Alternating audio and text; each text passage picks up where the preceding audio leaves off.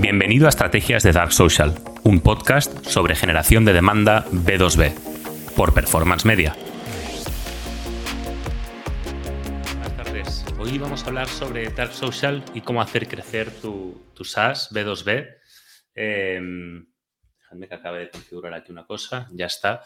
Hoy vamos a acabar de, de hablar sobre Dark Social y cómo hacer crecer tu SaaS B2B. Esto va a ser un resumen sobre algunos de los últimos episodios e incluso a algún punto va a ser un adelanto de episodios que están por venir.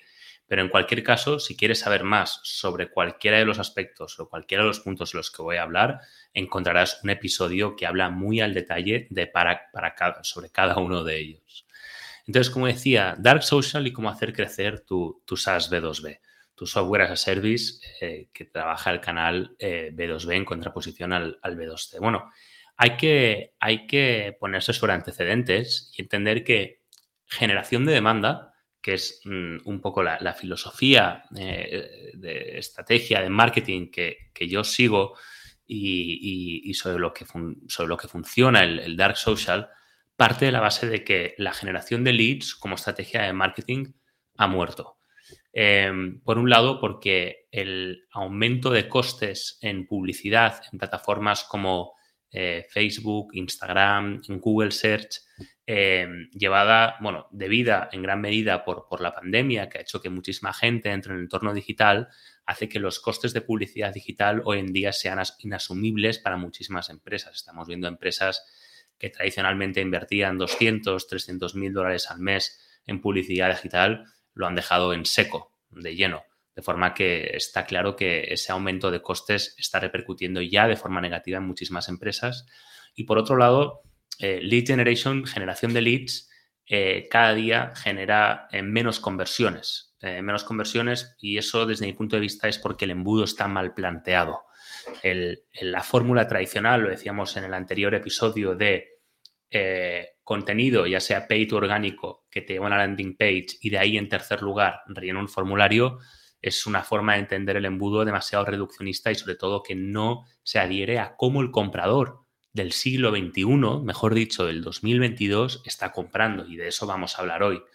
Entonces, es muy importante entender, por tanto, que las estrategias de Dark Social dentro del entorno de generación de demanda B2B son estrategias que vienen a sustituir la generación de leads. Es, es bastante revolucionario porque estamos hablando de una nueva forma de entender el marketing B2B. Esto es muy importante. O sea, lead gen, tal y como viene funcionando hasta ahora, nuestro modo de ver no está funcionando, no ofrece buenos resultados porque no se adhieren a cómo el mercado se comporta. Es lo de siempre. O sea, no hay que ver las estrategias desde el punto de vista de la empresa o de cómo a ti te gustaría que fuera un embudo. Hay que ver las estrategias desde el punto de vista de cómo nos amoldamos a lo que el mercado está pidiendo, a lo que el mercado está haciendo. Eh, es, es, crítico entenderlo de esta forma. O sea, Demand Generation es un sustituto a Lead Generation, no es ni un complemento ni un accesorio, es lo nuevo, es lo que dentro de 5 o 10 años es lo que todo el mundo hablará porque es lo que tiene sentido, es lo que está aportando muchos mejores resultados. Entonces, avanzando, ¿A qué, me, ¿A qué, me, refiero cuando digo que los hábitos de conducta han cambiado? Esto para los que seáis recurrentes en el podcast sabréis que siempre hablo de lo mismo. Desde el año 2015, más o menos, los hábitos de conducta, los hábitos de comportamiento del, cliente, del comprador, ya sea B2B o B2C, pero hablemos del B2B porque tiene un proceso de toma de decisión más complejo, más largo, esos hábitos de conducta han cambiado desde el año 2015. Desde el mismo momento en que identificamos como compradores una necesidad, iniciamos un proceso de toma de decisión que va a durar mucho tiempo y que pasa por consumir muchísimos contenidos podcast, por supuesto, un directo en LinkedIn si quieres, vídeos en YouTube, reviews, conversaciones con tus compañeros de gremio, búsqueda de referencias, vas a los medios en los que confías para encontrar información, reviews, por supuesto. Entonces, eso hace que el proceso de toma de decisión sea mucho más complejo que no, ah, mira, he visto un anuncio, me ven a landing page, relleno un formulario, me han hecho un pitch comercial y he comprado. Creo que ninguno de los que podamos estar escuchando esto hoy, ya sea en nuestro entorno B2B o B2C, hemos comprado jamás así. Em, esas fórmulas mm, tan sencillas responden a cómo el marketing se hacía en la era mm, pre-Internet y en los muy inicios de Internet. Pero hace mucho tiempo que eso no funciona. Y hace mucho tiempo que los que nos dedicamos al marketing B2B, eso no hemos sabido identificarlo. Entonces hay que entender que nuestros compradores hoy en día están buscando información en lugares que nosotros como, empresa no estamos trazabilizando, no estamos cuidando, no estamos trabajando. Y ahí es cuando nace el dark social. Mira, el dark social es eh, no solamente es el boca a boca digital, eh, son todas aquellas piezas de contenido que por nuestro modelo de atribución cuantitativo desde la empresa no se está trazabilizando, pero sin embargo nuestros clientes están utilizando para poder tomar decisiones. Un podcast, por ejemplo, o este directo, son lugares en los que nuestra audiencia, nuestro público objetivo, puede estar buscando información para poder tomar una decisión y que sin embargo no va a salir en tu Google Analytics. No puedes hacer una campaña al respecto. Y todo eso es dark social. El dark social, yo de hecho hasta hoy siempre decía, es el boca boca digital, son todas aquellas conversaciones privadas que suceden en un grupo de Slack, en un grupo de WhatsApp, en una conversación de Teams. Pero es que incluso un directo o un podcast, como decía, también es dark social, porque el modelo de atribución cuantitativo es incapaz de llegar hasta ahí. Y sin embargo es donde nuestro público objetivo está tomando las decisiones. Entonces, si tu empresa no controla el dark social, entonces tu empresa no, no tiene el control sobre el proceso de toma de decisión que tus clientes están llevando a cabo para poder decidir si te contratan o no. Quien controle toda esa información, todo ese dark social, tiene un 70% más de posibilidades de convertir que su competencia. Hasta tan importante es el dark social. Y eso no es una campaña de Google Search. Es mucho más complejo. Hay que olvidarse de campañas en las que el 100% del presupuesto se lleva a Google Search o a SEO o a LinkedIn Ads, porque nadie compra de una forma tan sencilla, nadie tiene un proceso de toma de decisión tan sencillo, sobre todo cuando en el entorno B2B hay mucho dinero encima de la mesa, pero ya no dinero, está la carrera profesional de alguien encima de la mesa. Entonces hay que entender eso. Por eso digo que el lead generation, entendido de esa forma tan sencilla, ha muerto. Nos tenemos que olvidar, por tanto, de muchos conceptos que con lead generation aprendimos. Me ha tomado aquí, tengo unas notas que durante la semana he ido apuntando, pero hay varios conceptos que me gustaría destacar como conceptos de los que nos tenemos que olvidar cuando hablemos de lead generation. Nos tenemos que olvidar de ese embudo tradicional de consumo un contenido como cliente, ya sea orgánico o, paid, de una landing page y en un formulario, eso ya no funciona. Nos tenemos que olvidar de campañas de performance al 100%, donde espero que todos mis leads me los traiga Google Search. Nos tenemos que olvidar del modelo de atribución cuantitativo, donde espero que todas las decisiones que pueda tomar marketing los se puedan apoyar sobre cualquier software de atribución. Eh, eso ya no funciona por el dark social. Nos tenemos que olvidar de un modelo donde hay muchísimos leads, pero con muy poca calidad. Nos tenemos que olvidar de los IQLs y de los MQLs. Eso no va a ninguna parte. Nos tenemos que olvidar, por tanto, de los grandes equipos de SDRs, de comerciales, que se dedican a convertir cantidades ingentes de leads que al final no convierten. Nos tenemos que olvidar de los grandes presupuestos de market research, donde al final no, no sabemos nada. Eh, muchas veces nos encontramos con cuando hablamos de market research con clientes que, les decimos, oye, dame todo el conocimiento que tengas de un mercado. Y hablamos de un one pager, de una hoja, donde sale un buyer persona que te dice básicamente la edad que tienes, si es hombre, varón, si es mujer, eh, cuál es su cargo, cuál es su industria y, poco más. Eso no es market research. No puedes montar una campaña de marketing en torno a eso. Y por último, hay que olvidarse de resultados, de obtener resultados de leads a corto plazo a cambio de tener una velocidad del pipeline lentísima. Mucha gente me dice, Pablo, es que estoy empezando, ahora lo que necesito es lead generation, necesito resultados a corto plazo. Sí, vas a tener leads, yo te puedo traer leads si quieres mañana, pero ¿cuál va a ser la velocidad de conversión de esos leads a clientes? Va a ser muy lenta, porque esos leads no están preparados para comprar. Es que las estrategias de marketing B2B, cuando funcionan bien, es que cuando encuentran no solamente a la persona adecuada, sino en el momento adecuado, listo para tomar una decisión. Entonces, si tú no has trabajado el embudo y no has identificado que realmente esa persona, pues si no te conoce, no sabe tu precio, no sabe nada de ti, a lo mejor no tiene ni, ni la necesidad. Y una vez tenga la necesidad, sabemos todos los que nos dedicamos al B2B que puede acabar tomando una decisión al cabo de un año, dos años. Entonces no vale eso. Es decir, no, yo quiero leads hoy. Sí, pero clientes cuando los quieres. Todo esto son cosas de las que nos tenemos que olvidar para cambiar al nuevo modelo de generación de demanda, en contraposición a generación de leads. ¿En qué tenemos que empezar a pensar con generación de demanda? Tenemos que empezar a pensar en que la intención de compra tiene que marcar la estructura de mi embudo.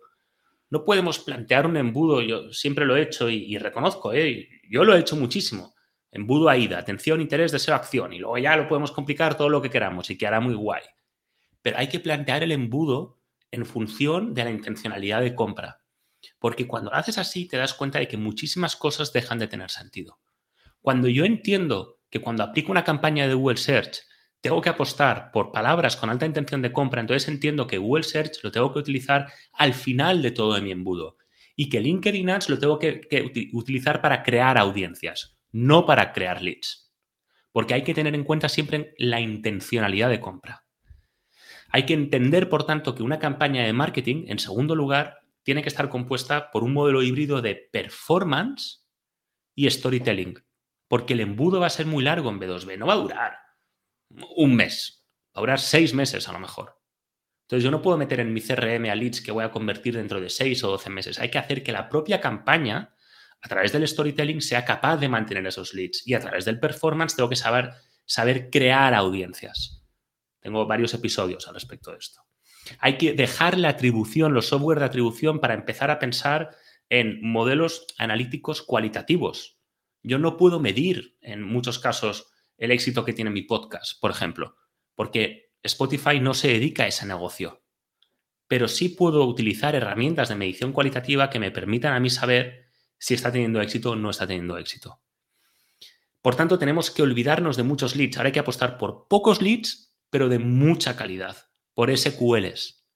Y eso significa que a lo mejor ya no necesito SDRs, muchos comerciales. Ahora mismo lo que necesito son account managers que conozcan mucho mejor el producto y que sean capaces de atender muy bien a leads que tienen la decisión de compra tomada. Y que por tanto las necesidades, las preguntas que tienen son otras. No necesito a alguien que se sepa el pitch comercial. Necesito a alguien que sepa explicar muy bien mi producto, mi SaaS. Cuando hablamos de market research, tenemos que empezar a pensar en cuáles son los hábitos de comportamiento de mi audiencia. En vez de gastarme 50.000 euros en un informe de marketing que no iba a ninguna parte, porque si entiendo muy bien cuál es el hábito, cuáles son los hábitos, cómo se comporta mi audiencia, entonces sé cómo generar Dark Social, sé dónde generarlo. Luego pongo un ejemplo al respecto. Pero esto es clave. Y muchísima gente dice, no, eso ya lo hacemos. No, no, no es verdad. No es verdad. O sea, una página, un one pager de market research, eso no vale. Y en último lugar, tenemos que empezar a pensar en pocos leads, resultados a medio largo plazo, pero una velocidad de conversión del pipeline mucho más larga. Esto es fundamental. Y insisto, me encuentro con clientes que me dicen, no, yo es que estoy empezando, necesito leads ya. No, tú quieres clientes ya. Leads ya te puede traer hasta un becario paid media buyer. Pero si quieres clientes ya, tienes que empezar a pensar cómo lo haces para que un lead que te cae en tu pipeline lo puedas convertir en tiempo récord. Yo, por ejemplo, que lógicamente hago desde, eh, o sea, mi principal fuente de generación de clientes es generación de demanda B2B. Pero eso no quita que de vez en cuando pues conozca a alguien, habla con alguien, se me ocurra llamar al otro, porque hay que estar despiertos mi velocidad del pipeline de aquellos que no vienen por mi estrategia de generación de demanda no baja de los seis meses. Los que vienen por generación de demanda están en torno al mes para la conversión. Entonces, ¿qué quieres? ¿Leads a corto plazo o clientes? Esto es súper importante. En último lugar, voy a poner un ejemplo sobre efectivamente cómo utilizar el Dark Social para crear una estrategia que se adecue a ese comportamiento de compra que como digo, no se basa en la fórmula consumo un contenido, me voy a la landing page, relleno un formulario. Hay que empezar a pensar en cómo me adecuo yo a cómo mis clientes están tomando decisiones. Y todo eso pasa, tal y como adelantaba, por el market research. Tengo que saber responder a preguntas como ¿dónde invierte su tiempo mi cliente? ¿En quién confía? ¿Quiénes son sus influencers dentro de cada uno de los sectores que pueden haber? B2B, ¿De qué está hablando? ¿Con quién está hablando? ¿Dónde busca información? LinkedIn, por ejemplo, suele ser una plataforma donde en muchos sectores se está buscando información. Luego muchas veces podemos encontrar medios especializados. Pero si yo identifico que en LinkedIn está mi audiencia, sin duda LinkedIn es una plataforma donde tengo que ir. Pero voy a tener que saber responder también a la pregunta de, qué quiere hablar. Y tampoco puedo hablar únicamente de aquello que mi audiencia quiere hablar. Eso es muy fácil. Porque tengo que encontrar un equilibrio perfecto entre aquello de lo que mi audiencia quiere hablar y de lo que yo quiero hablar. Y la mayoría de empresas que encuentro trabajando por LinkedIn, incluso aquellas que dicen que hacen digital selling, normalmente caen en uno de estos polos opuestos. Encontrar ese equilibrio es muy difícil. Pero si solamente hablas de ti o solamente hablas de cosas banales, que ya sabes que van a tener muchísimos likes, una foto con otra persona en un congreso, eso no te va a llevar a ninguna parte. Muchos likes, pocos resultados. Analiza, siempre tienes que encontrar, por supuesto, algo de engagement, pero sobre todo engagement de aquellas personas con las que quieras hablar. Si te dedicas a marketing, pues que un bioingeniero te ponga un like no vale de nada, en principio. ¿eh? O sea, eh, hay que evaluar cada caso en, en su momento. Entonces, por eso es tan importante que el market research esté bien hecho, porque en muchas ocasiones esas respuestas son muy difíciles de responder. Y una vez sabes exactamente cómo se comporta tu audiencia, entonces tú puedes empezar a generar ese dark social que puedas colocar perfectamente esas migas de pan para que a medida que alguien identifica una necesidad, pueda ir consumiendo todos tus contenidos que has colocado en los lugares perfectos para que cuando tenga que tomar la decisión, tú estés ahí. Entonces, el market research es importantísimo. Y desde mi punto de vista no tiene por qué preocupar estar un mes o dos meses haciendo market research, porque cuanto mejor esté hecho, cuanto mejor esté hecho el market research, luego más certera será la campaña. Y no habrá que hacer demasiados cambios. Luego, nada es, nada es fácil en la vida, pero lo menos difícil será lo que venga después del market research. Es súper importante. En segundo lugar, si por ejemplo identificamos, como avanzaba con este ejemplo, que nuestra audiencia efectivamente está en LinkedIn, entonces tenemos que empezar a plantearnos ideas como social selling, performance LinkedIn, crear audiencia. ¿Qué es lo que vamos a hacer en LinkedIn? Pues si lo que estamos, si lo que estamos viendo es que nuestra audiencia está acudiendo a LinkedIn para consumir contenidos, podemos aprovechar esos contenidos para empezar a hablar sobre esos problemas que puede tener nuestra audiencia. Es muy buena plataforma para fidelizar y para crear audiencias, porque una vez puedas ver que tus posts están empezando a generar engagement, puedes aplicar campañas de performance dentro de LinkedIn para aumentar las visualizaciones de ese post y de esa forma ir creando audiencias. No estamos buscando leads todavía. ¿Qué vamos a hacer con esos posts? Pues si vemos que nuestras audiencias están consumiendo podcast, nos va a interesar muchísimo poder sacar esas audiencias de LinkedIn y llevarlas al podcast, porque es una herramienta donde es muy fácil fidelizar, porque te puedes suscribir, donde yo puedo ir llevando audiencias a través de esos posts, que puedo multiplicar sus visualizaciones con campañas de performance LinkedIn para llevarlas hacia el podcast y donde tengo tiempo para poder explicar lo que tengo que explicar en un medio, en una plataforma donde está mi audiencia y está utilizando. Entonces, social selling, bueno, puede ser interesante, pero ¿para qué? No para generar clientes, sino para crear embudos de conversión. Eso es lo interesante, porque nadie va a comprarte tus soluciones por un post, o por dos posts, o por tres posts. Hay que explicar muy bien lo que estás haciendo. Lo ideal, eso no sucede siempre en el B2B SaaS, pero lo ideal es que cuando tú tienes una reunión con un SQL, con un lead, ella sepa hasta tu precio, sabe con quién trabajas, con quién colaboras, dónde estás, cuál es tu ventaja competitiva con respecto de tus competidores. Tiene que saberlo todo. Y eso a través de post es muy difícil. Una plataforma como un podcast, por ejemplo, es algo muy cómodo para poder crear ese storytelling que mediante una serie de contenidos irá atacando cada una de las etapas del embudo de conversión. Y ese podcast es Dark Social. Es que prácticamente hasta los posts en LinkedIn son Dark Social, según y cómo lo interpretes. Yo creo que sí lo es, en parte.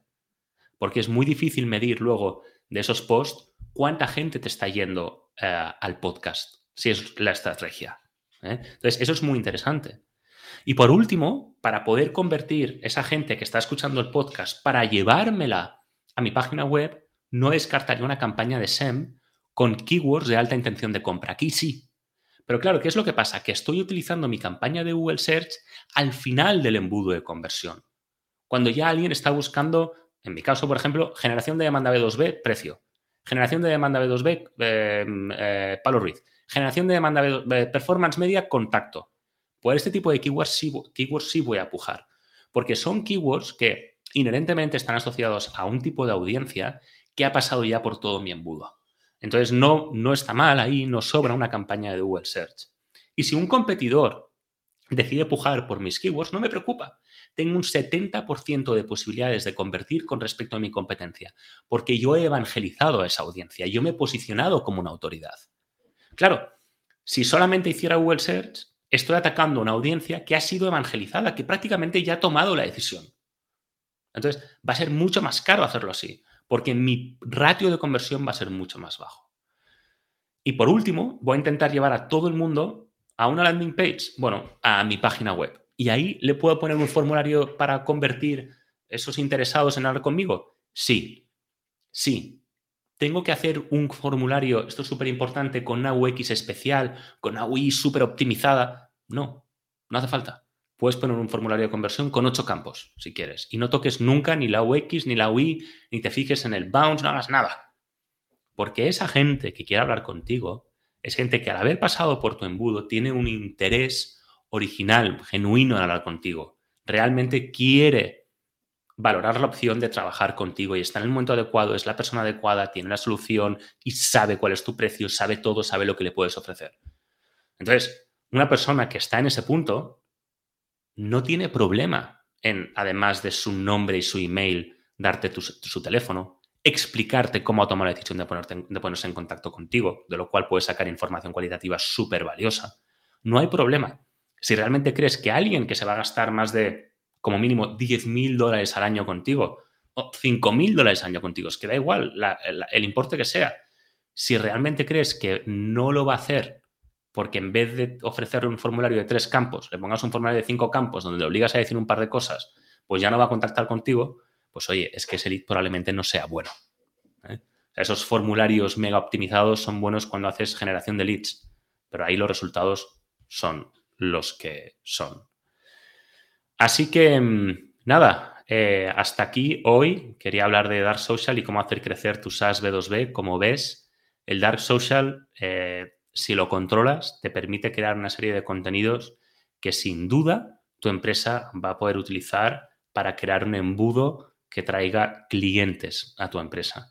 Porque en ese dark social, en esos posts de LinkedIn, en esos podcasts, en esos vídeos, en esas conversaciones de Slack, eh, se están tomando decisiones. A, mí la semana pasada, y, no, ha sido la primera vez, me decían, no, es que Pablo, cada vez que sacas un episodio se comparte en nuestro grupo de Slack. A lo mejor la persona que me lo dijo la semana pasada está por aquí y todo, no lo sé, ojalá. Em, eso es Dark Social y ahí se están tomando decisiones. Em, entonces, ¿cómo mides eso? No, no puedes. Pero eso sin duda es una fuente de generación de clientes para tu empresa. Es donde tus clientes están tomando decisiones y es lo que tienes que controlar. Si te interesan cada, bueno, alguno de los temas que hemos tocado hoy, eh, voy sacando episodios que están hiper especializados en cada uno de estos aspectos. Eh, la explicación de hoy era mucho más global, mucho más generalista para intentar tocarlo todo. Y sin duda la semana que viene vamos a seguir hablando al respecto. La semana que viene creo que sí puedo hablar eh, sobre pipeline velocity, la velocidad del pipeline.